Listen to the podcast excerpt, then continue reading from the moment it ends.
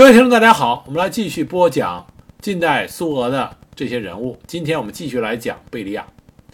上一次我们讲到贝利亚在卫国战争初期对苏联的一些贡献。那么在卫国战争的后期，贝利亚又干了一件非常血腥残忍的事情，这个就是对苏联境内的六个少数民族进行放逐啊，驱逐出他们的故土。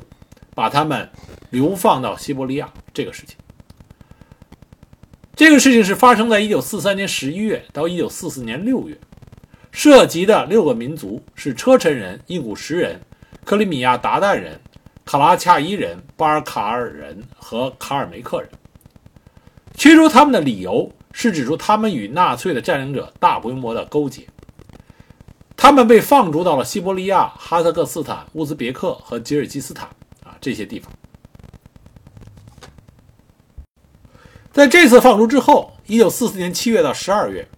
又一次对苏联境内其他的少数民族的清洗啊再次发生，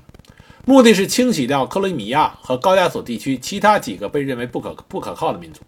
包括希腊人、保加利亚人、克里米亚的亚美尼亚人、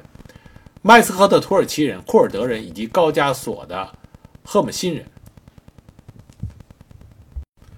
那么驱逐这些少数民族的理由是他们与德国纳粹的勾结，但是根据现在所揭秘的档案文献来看，并没有任何确凿的证据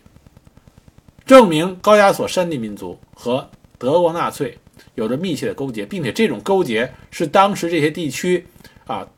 整个少数民族的普遍政策，没有证据显示这一点。最具争议性的通缉事件是发生在1942年7月。红军于邓顿河畔的罗斯托夫失利以后，以及1942年夏到1943年春，德国占领高加索地区期间，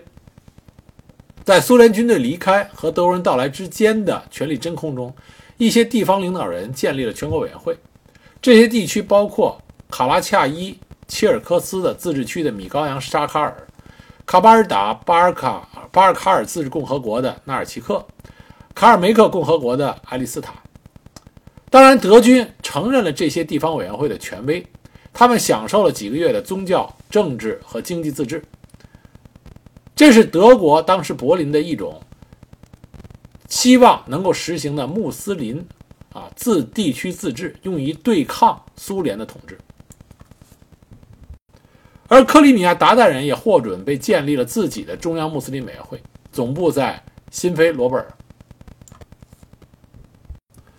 但是鞑靼人的这种自治是非常微弱的，因为纳粹也担心，二十世纪二十年代中期被苏联红军粉碎的反突厥运动会再次回潮，给德国纳粹在这些地区的统治带来危险。而这些少数民族当地的自治政府，给德国纳粹贡献的军事力量也是非常薄弱的，也就是几千人的这么个力量。而至于像车臣、印古什啊，这车臣人，这个地区被纳粹小分队只占领过约十个星期，因此没有任何的通缉证据。但是车臣人和印古什人从他们被苏联统治开始，就一直不是个安分的民族啊，一直充满了叛逆性。直到今天，车臣武装依然是俄罗斯心中之痛。所以说。在贝利亚领导下，苏联对这些少数民族的驱逐，是借着与纳粹勾结这个理由，对不服从或者说有潜在威胁的这些地方民族进行了一次彻底的清洗。一九四三年十一月到一九四四年五月，五次大规模的驱逐行动按照通常方法实施，与早前对富农的放逐不同。这些行动以非凡的组织效率啊，非凡的组织效率是贝利亚的原话作为特征。后勤准备工作精心安排了好几个星期，由贝利亚及其助手亲自监督。他们乘坐特种装甲列车行进，每次行动涉及大量的车队。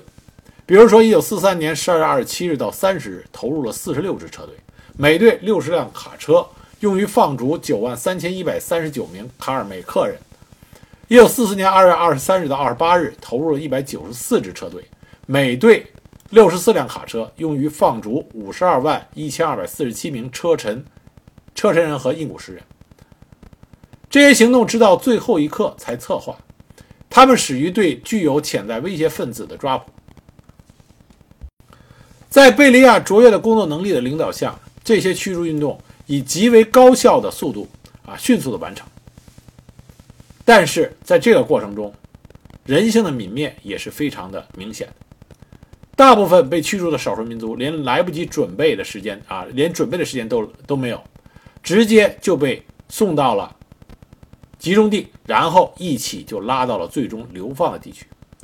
整个过程中，很多人都是非常的饥饿。到达最终被流放地的时候，很多人因为饥饿已经无法站立。途中不少人死于饥饿或者是疾病。用于运输的紧闭的车厢，因为饥饿和缺氧，人们大批的死去。没有人给这些少数民族的人任何吃或喝的东西。他们经过的村庄，人们也被告知这些人是叛徒，所以不断的会有石头砸到车厢的侧面和门上。到达被流放地以后，这些被放逐的人被分配到集体农场或者当地工厂中，住房、工作、生存方面的问题是他们日常的命运。一九四四年十一月，在放逐了卡尔梅克人一年多之后，贝利亚在写给米高扬的信中也亲口承认，这些人被处置在非常艰难的生活条件下，卫生状况极差，很多人没有内衣，没有鞋穿，衣服极少。适合工作的卡尔梅克人中有百分之三十无法工作，因为他没有鞋穿。他们完全不适应严峻的气候和不寻常的条件，完全不懂当地的语言。这么恶劣的情况就造成被放逐人大批的啊失去生命。一九四六年一月，特别安置管理局计算出，两年前被放逐的九万二千名卡尔梅克人中，剩下七万零三百六十人。一九四四年七月一日。三万五千七百五十户达旦家庭，相当于十五万一千四百二十四人抵达乌兹别克。六个月后，又来了二八百一十八户家庭，结果总人数却少了一万六千人。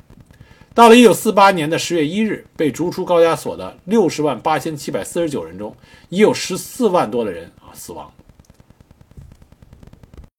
这其中更悲惨的是儿童。被放逐到哈萨克斯坦的八万九千名儿童中，四年之后，不到一万两千人入学。这种对这些少数民族的无端的放逐和迫害，直到一九五六年十月二十四日，才由苏联中央委员会主席团做出了关于恢复卡尔梅克人、卡拉恰耶夫人、巴尔卡尔人、车臣人和印古什人民族自治的决定，才进行了最终的纠正。这是贝利亚在斯大林的授意下所进行的另外一个对少数民族的啊一个残酷迫害啊，这是他履历中的污点，也是他犯下的一个罪行。那么讲过他的这个罪行以后，我们再讲贝利亚对苏联一个重大的贡献，就是贝利亚才是苏联真正的原子弹之父。无论贝利亚所做的事情是正确的还是错误的，但是他的工作特点就是不达目的誓不罢休，并且严格要求部下。他身上总是散发着一种威严和无情的权威，以至于当时苏联的领导人坚信，什么事情由贝利亚来领导，任何事情都会获得成功。一九四四年十二月三日，国防委员会决定责成贝利亚监督铀的开发工作和进展情况。一九四五年八月二十日，成立了隶属于国防委员会的特别委员会。这个委员会负责领导利用铀原子内部能量的全部工作，任命贝利亚为委员会主席。在贝利亚领导核计划之后，这个计划的工作取得了很大进展。贝利亚不仅非常善于督促人们，而且能够确保任务获得成功。他向科学家提供了一切必要的东西。搞到了需要从地下开采的所有原料。据他的一些啊下属回忆说，贝利亚不懂科学上和工程上的问题，因此总是认真地听取专家的意见。他拥有很大的权力，在布置和完成任务方面，以及动员人力和物力方面，经常帮助落实解决办法。被称作人民委员会附属第一总局的超级部，从事的是制造原子弹的工作。他的领导人是前弹药人民委员万尼科夫。内务人民委员部工业建设营管理总局建设了核工业设施，隶属于内务人民委员部采矿冶金工业营管理总局的特种军属管理局从事了油的勘探、开采、加工。那这两个部门代表什么意思呢？也就是说，苏联的原子弹是由犯人的双手制造，所有犯人都由贝利亚支配，所以他从来也不缺既听话又廉价的劳动力。而塔吉克境内的油矿开采联合企业、乌拉尔的油矿石选矿联合企业、提取淮的工厂和其他所有设施，都是由犯人们建起来的，把犯人运来，建立。建设营，然后再开始工程建设。在贝利亚的监督下，一九四九年八月二十九日，在塞米巴拉巴拉金斯克试验场爆炸了苏联第一颗原子弹，是在莫尔多瓦的萨罗夫市呃萨罗夫市制造。该市也有苏联内务人民委员部的一个建设营。贝利亚掌管着内务人民委员部的劳改营管理总局。我们到今天也无法真正的知道。这个局到底有多少人？开采油矿的矿犯人有多少？我们也不知道。贝利亚出色的组织工作能力，让他在这源源不断的廉价劳动力的供给下，能够出色的完成任务。一九四五年十二月十九日，苏联政府根据贝利亚的报告，做出了关于吸收德国专家参与苏联解决油问题的工作的决定。总共从德国弄来了大约三百位专三百位专家。那么，在东德和捷克斯洛伐克交界的地方，发现了储藏量非常丰富的油。油矿的开采工作交给了苏联的维斯穆特股份公司。根据苏联与东德的协定，头十年油只运往苏联，十年后德国人才获得支配油的权利。然而，油矿在十年里基本上被开采光了。在整个苏联当时核工业的发展过程中，贝利亚作为最高的指挥者，说一不二。他总是亲自处理一切的核事务，就连当时国内二号人物的马林科夫，他也不准接触这些事务。只要贝利亚签了字，谁也不敢和他争论。贝利亚当时对他的手下，不仅仅进行的是严格要求，还进行威吓。据他当时手下的一个人回忆，在一次研究核问题的会议上，贝利亚对一个使生产需要的某种材料失败的官员说的话是：“当我们布尔什维克想要做成一件事情的时候，我们会对其他的一切都置之不顾。您失去了布尔什维克的敏锐性，我们现在不会处罚您。我们希望您能改正错误。不过，请注意，我们的监狱里是有很多地方的。虽然责怪啊，威胁是他对。”手下的一种方法，但是，一旦最后核工业的发展满足了贝利亚的需求，他也毫不吝惜的给从事核计划的这些工作人员啊极高的待遇。很多人被授予了社会主义劳动英雄称号、斯大林奖金、很高的工资、汽车、住房和别墅。虽然在研制过程中，贝利亚显得独断专行，并且雄心勃勃。但是在爆炸啊试炸第一个核装置的时候，跟所有人一样，贝利亚也是充满着不安，因为他清楚，如果失败，他必须要去接受斯大林的震怒。幸运的是，第一次的核爆炸就顺利的成功了。贝利亚兴致勃勃的给莫斯科打电话报喜，结果斯大林表示他已经知道了，啊，这泼了贝利亚一个冷水。那么，即使是这样，贝利亚也是因为安排原子能生产的工作和顺利进行了核武器试验，由中央委员会和部长会议专门做出决定，向贝利亚表示感谢。他获得了列宁勋章和一等斯大林奖金。所以，贝利亚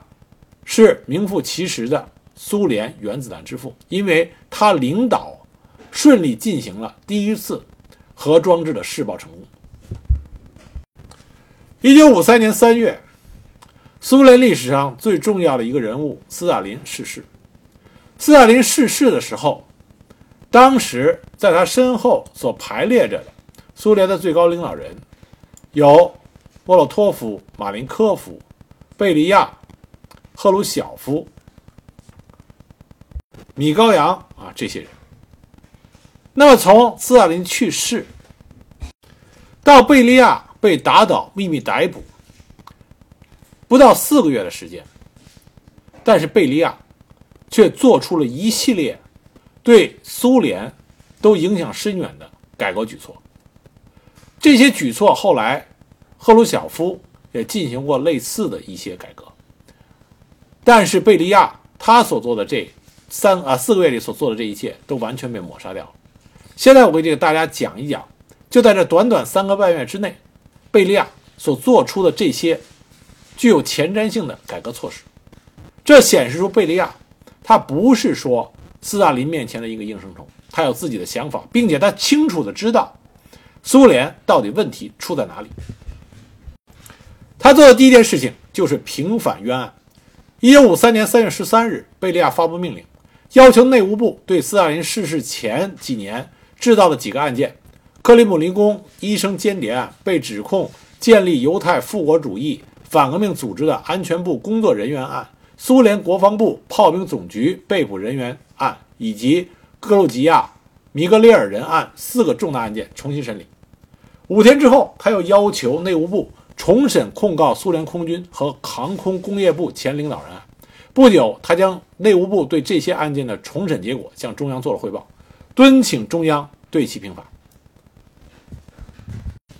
一九五三年四月三日，苏共中央主席团决定对克里姆林宫医生奸谍案进行平反，所有的被捕人员以及家庭成员都彻底平反。一九五三年四月十日，苏共中央主席团开会研究了格鲁吉亚米格列尔人案，宣布为这一案件平反昭雪。将原来因为这所这个案件被调离的原领导人全部官复原职，而因为该案而上任的格鲁吉亚新领导人悉数调离。一九五三年五月二十九日，苏联最高法院军事法庭根据贝利亚报告的内务部对苏联空军和航空工业部前领导人案的复查结果，作出判决，因无罪终止这个刑事案件。一九五三年六月十二日，苏共中央主席团。做出为该案的受害者原航空工业人民委员沙胡林、原苏联空军司令诺维科夫等人恢复名誉的决定。所以，我们看到贝利亚所做的第一件事情，就是自我检讨、自我纠正。你只有承认自己的错误，才能给全党一个动力，为之后的改革主张的提出提供足够的勇气。那么，在改革方面，贝利亚提出对保保安机关的改革措施主要分为四个方面：第一，将内务部各种生产经营和建筑单位转交给各经济部委，将古拉格，也就是劳改营、劳改队管理总局及分支机构移交给司法部。这是一个极为重要的决定。也就是说，内务部，也就是负责内部清洗的肃反委员会契卡克格勃，不再。对劳改营的犯人可以肆意的滥用，而且对劳改营罪犯的管理归还给正规的法治制度。一九五三年三月十七日，贝利亚向马林科夫提交了关于移交苏联内务部一些单位的报告，第二天又提交了苏联部长会议关于移交内务部一些单位的决议草案。一九五三年三月二十八日。他又向部长会议主席团提交了关于移交劳动改造营的报告，以及关于将劳改营和劳改队由苏联内务部移交苏联司法部的决议草案两个文件。第二件事，停建和取消内务部的某些基建项目。一九五三年三月二十一日，他向部长会议主席团提交了关于重新审议一九五三年一些基建项目的报告。三月二十五日，又提交了苏联部长会议关于修改一九五三年建设计划的决议草案。第三，严令办案人员依法办案。一九五三年四月四日，贝利亚发布了关于禁止对被捕人员采取任何强制和体罚措施的命令。那么，具有讽刺意义的事情，就是在斯大林担任领导人期间，正是贝利亚。发布了关于可以使用体罚这个设施的命令，也就是说，贝利亚的心中早已经知道这是个错误。一旦斯大林去世，贝利亚迫不及待的就在纠正这个错误。第四，严格限制内务部特别委员会的权利。一九五三年六月十五日，贝利亚向中央主席团提交了关于限制苏联内务部长下属特别委员会权力的报告和苏共中央主席团关于苏联内务部下属特别委员会的决议草案、苏联内务部长下属特别委员会条例草案等几个文件。在这些文件中，贝利亚建议将内务人民委员会特别委员会的权力完全归属回苏联正规的司法机关，不再拥有不再拥有超脱于法律之上的啊这种强大的权利。我们可以看到啊，贝利亚在提出这四方面的对于内部啊内部人民委员会进行改革的这个措施，这些文件。是在极短时间之内，他的工作效率之高，工作热情之高涨，以及从他提出的时间之快，可以看出来，贝利亚在心中早有伏案。他早就想做这件事情，只是因为斯大林他没有那个勇气做。那么斯大林一旦去世之后，贝利亚觉得时间到了，他迅速的就提出了这一系列的文件。一九五三年三月二十六日，贝利亚向苏共中央主席团提交了关于大赦的报告。第二天又提交了苏共中央主席团关于大赦的决议草案。报告说，在劳改营、监狱、监狱和劳改队关押的犯人共为二十五二百五十二万六千四百零二人。关押的数量如此之多，与过去一些不合理的法令有关。实际上，很大的一部分并不是因为对社会造成严重危害的罪行被判刑，包括妇女、少年、老人和病人。报告指出，长期的关押使犯人脱离家庭和习惯的工作和生活条件，使他们和他们的家庭亲人的处境非常困难。而且，大部分犯人在劳改营表现良好，劳动态度认真，应该回到诚实的劳动生活中去。鉴于上述，从关押店、关押地释放约一百万犯人是适当的。同时，报告还建议对判刑五年以上的人减少一半刑期，同时建议重新审议。刑法，即用行政性和纪律性措施取代经济罪、赎之罪、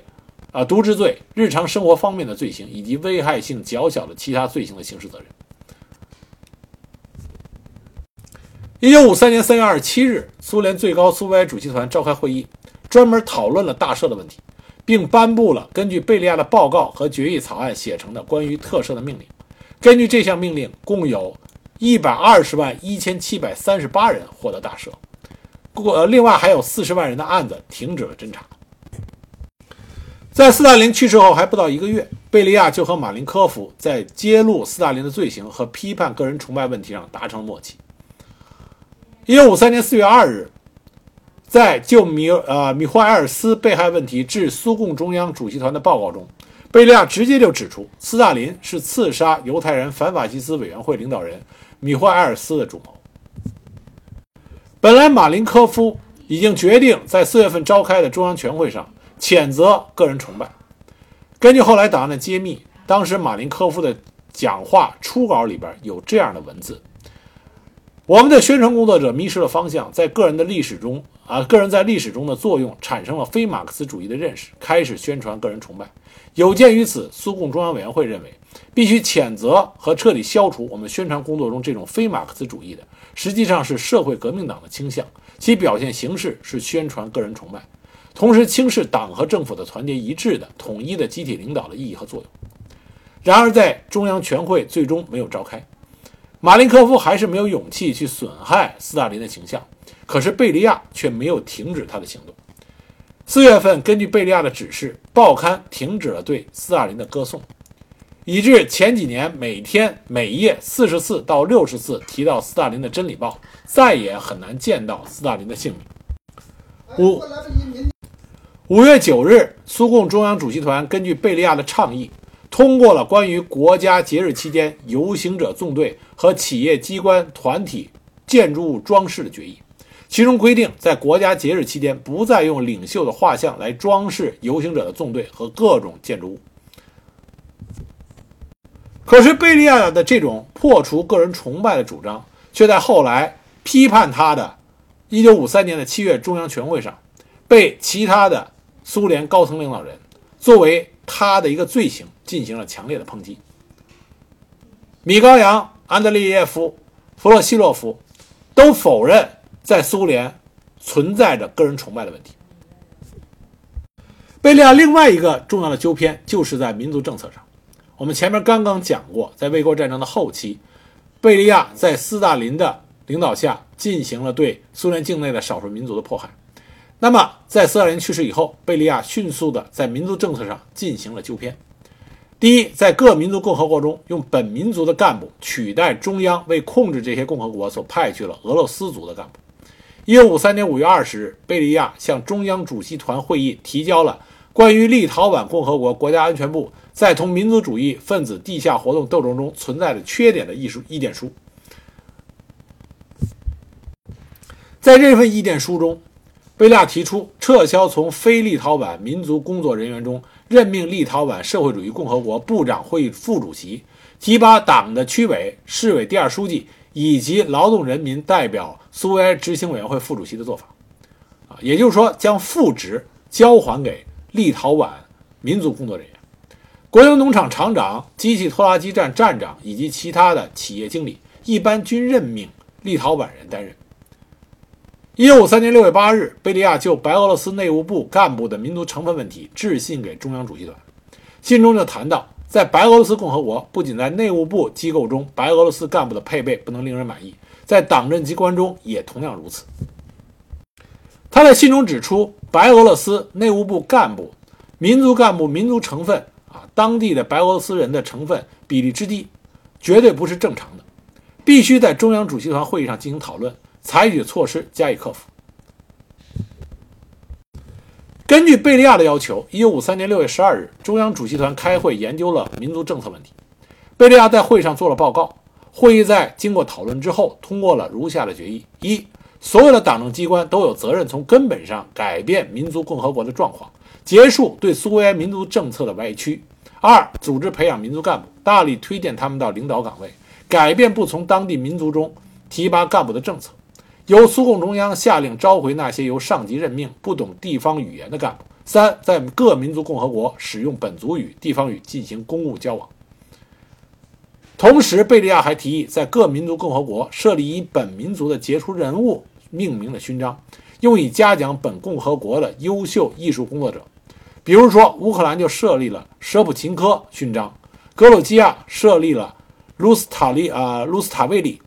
勋章，在乌兹别克设立了纳沃伊呃纳沃伊勋章等等。第二条就是纠正对某些少数民族强制迁徙的错误。一九五三年四月四日，贝利亚在发布的关于重新审理公民被强制迁出格鲁吉亚案件的命令中指示，重新审定。当年强制公民迁出格鲁吉亚共和国的全部案件，将全部被非法从格鲁吉亚共和国强制出迁出的人员遣送回原籍。一九五三年五月二十七日，贝利亚将一封反映从苏联各地流放到特别移民区的德意志人不幸遭遇的匿名信，转交给了中央主席团。贝利亚对这封信反映的情况非常重视。他把这封信转交给中央主席团的同时，也专门致信中央主席团，说苏联内务部认为特别移民问题对国家有利害关系，已经对特别移民区的情况进行了调查，并准备就这一问题起草建议供苏共中央的审议。那再一个，苏联政策的主要方面，贝利亚主张进行改革的是外交政策。他主张外交政策的调整是两个方面：一，逐步恢复。苏联和南斯拉夫作为兄弟国家之间的关系，还在1953年6月6日，贝利亚就坚持向南斯拉夫政府提出互换大使的建议。在他被捕前夕，他已经向马林科夫建议，通过内务部渠道同南斯拉夫方面秘密接触，来实现苏联南斯拉夫关系的正常化。后来在搜查他办公室的时候，大家还发现了这样一份文件，他给当时。南斯拉夫联邦执行会议副主席、国家保安和情报部门首脑兰科维奇写了一封私人信件，希望兰科维奇将苏联想和南斯拉夫恢复正常的外交关系这件事情告诉给铁托，啊，加以考虑。另外一个外交政策的改革，他的主张就是主张民主德国，也就是我们说的东德，放弃社会主义建设的方针，力争使德国成为一个中立的、对苏友好的统一国家。斯大林逝世以后，东德的形势变得日趋紧张，贝利亚领导的内务部随即加强了对东德的关注。紧接着，内务部的驻外机构就向中央报告说，自1951年1月到1953年4月。从东德跑到西德的人数计有四十五万人，其中执政党以及外围青年组织的成员数以千计。一九五三年五月二十七日，苏联部长会议主席团专题研究了东德居民逃亡的原因，并讨论了为扭转东德国内不利的政策与经济情况需要采取的措施。贝利亚向议会啊向会议提交的有关这个问题的部长会议主席团决议草案说。在当前条件下，在德意志民主共和国实行建设社会主义的政策是错误的，因此应该消除现阶段在民主德国建设社会主义、建立集体农庄的方针，取消在工商业和农业中排挤与限制资本主义成分的种种措施。贝利亚在会议上发言时候声称，不需要在东德建设社会主义，只要将东德和西德和平合并为一个热爱热爱和平的国家就可以了。那么当时与会者就质问贝利亚为什么要这么做？他说：“我们需要的是一个和平的德国。至于那里是不是社会主义，对于我们并无区别。如果德国统一起来，即使在资本主义原则的基础上统一起来，对苏联也就足够了。统一的德国可以同美国在西欧的影响相抗衡。”当时莫洛托夫和贝利亚进行了辩驳，而莫洛托夫的观点得到了赫鲁晓夫、布尔加宁。卡冈诺维奇、比尔乌辛、萨布洛夫等人支持，而支持贝利亚的人是马林科夫，所以最终贝利亚的观点遭到了否决。可以说，这个时候的贝利亚在斯大林去世之后，在他被捕之前，他以这种空前高涨的工作热情和工作效率，在努力地实现着对苏联啊很多以往错误政策的纠偏。但是他没有意识到一点，他的这种勇往向前。自我否定性质的纠偏，必然触动了很多还坐在苏联最高的领导人位置上这些人的利益。贝利亚提出的这些纠偏，都会触及到这些最高领导人在过去所犯的错误，所应担负的责任，是不是要追究他们的责任？因此，贝利亚他的结局已经。被注定了。那么，另外一个令这些人恐惧的事情，就是贝利亚掌管着苏联特务机构、情报机构，是最严厉的国家机器克格勃，也就是秘密警察的最高掌门人。贝利亚的手上被这些人所知或者不所知，一定还有着很多令这些人胆战心惊的材料。于是，这些。平常和贝利亚谈笑风生的最高领导人们，开始串通在一起，密谋将这个对他们有最大威胁的人彻底的抹杀在这个世界。据马林科夫回忆，在六月十二号中央主席团讨论了白俄罗斯问题以后，这些领导人们就开始注意到了贝利亚的问题。赫鲁晓夫也在他的回忆录中承认。是他首先向马林科夫指出了贝利亚的危险性，他说服了马林科夫同他结成了反对贝利亚的联盟。在之后的一个多星期，他们和主席团其他成员进行了沟通。马林科夫的态度转变是关键，因为之前马林科夫一直是贝利亚的忠实盟友，而且马林科夫是作为斯大林死以后是作为第一啊继任者的身份。存在着，他的态度是很多其他的主席团委员看重的。那么莫洛托夫也起了十分重要的作用。莫洛托夫一直在台面上就和贝利亚不对付，他积极的支持要搞倒贝利亚，并且是第一个跳出来主张采取极端措施。那么赫鲁晓夫又做通了卡冈诺维奇、萨布洛夫的工作，在和弗洛西洛夫交谈的时候遇到困难，因为弗洛西洛夫不想死更多的人。后来是马林科夫出面才取得成功，和米高扬谈话最晚，因为米高扬和贝利亚的关系也不错，但是米高扬一直是一个啊随着风两头走的这么一个墙头草。所以他尽管提出了一些不同意见，但基本上他同意了其他主席团成员的看法。也就是说，在打倒贝利亚的这个过程中，起到主要作用的是赫鲁晓夫、莫洛托夫和马林科夫。为了顺利的逮捕贝利亚，六月二十六日召开了一次部长会议主席团会议。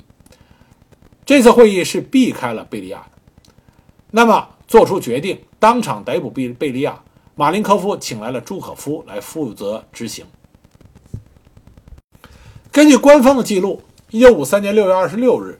贝利亚在政治局会议上遭受谴责之后被捕。紧接着，《真理报》就发表了社论。十二月二十四日，贝利亚被秘密枪决，罪名是背叛祖国、为外国资本家卖力、纠集仇视苏维埃国家的叛徒阴谋团伙，妄图夺取国家政权，推翻工农苏维埃制度。复辟资本主义和重建资本家的国家。一九五三年十二月二十三日，行刑队将贝利亚和他的六名助手枪决。他的母亲、岳母、妻子、妹妹和儿子等二十人被流放。但是贝利亚从他的被捕到最后被枪决，依然是疑云重重。很多当事人对被捕的场景。回忆都并不是很清楚啊，甚至说充满着矛盾。据赫鲁晓夫回忆说，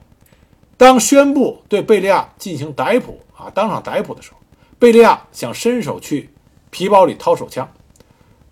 赫鲁晓夫回忆说，是他奋不顾身上去抓住了贝利亚的手，但是朱可夫又说，他当时亲口命令贝利亚举起双手，然后狠狠地揍了他几下。这就成为了两种截然相反的一种说法。当然，赫鲁晓夫还回忆说，贝利亚被捕之后陷入了极度的恐慌，拘押期间多次致信给中央委员会主席团，苦苦哀求保全他的性命。但是赫鲁晓夫等人对贝利亚的乞哀告怜完全不予理会，清算贝利亚的罪行。啊，这是赫鲁晓夫的回忆。但这里边的疑云是什么呢？一是随着机密档案的啊不断的揭露，我们发现，按照官方的说法，贝利亚被捕之后有长达半年的拘押、侦讯和审判。可是这半年的时间，直到他执行枪决，居然没有留下一张照片和一个镜头，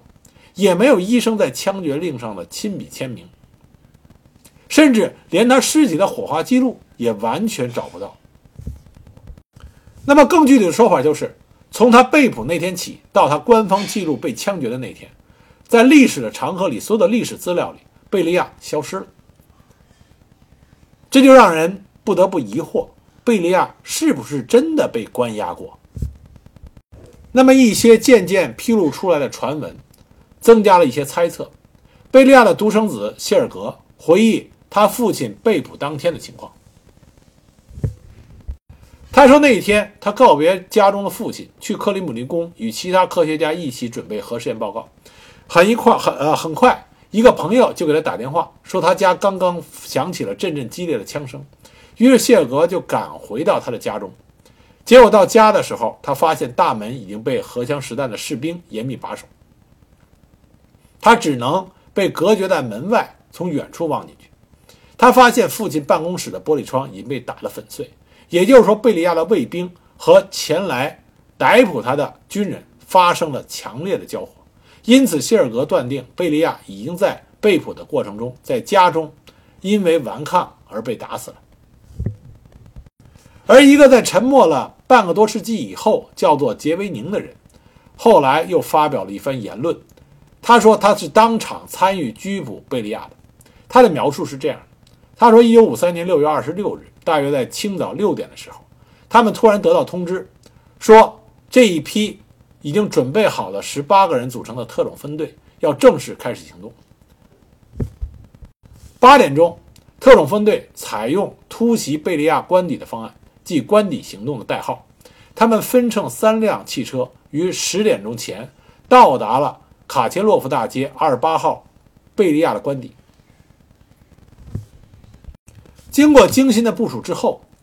他们给贝利亚打电话，说是有人带着三位警卫去给他送机密文件，然后小分队的各个成员按照原定的计划，顺利的进入到贝利亚的官邸，守住了各个要害啊要害位置。这个人回忆说，当时他看见进去伪装给贝利亚送文件的小分队成员进去之后，两分钟之后，两三分钟之后，传来了一阵枪声，大约有五声或者六声枪响。从贝利亚办公室射出的两发子弹打碎了靠楼拐角处第二扇窗户的玻璃，紧接着，小分队的成员冲进到贝利亚的办公室，看见三个人被当场击毙。贝利亚本人和他的两个警卫。那贝利亚到底是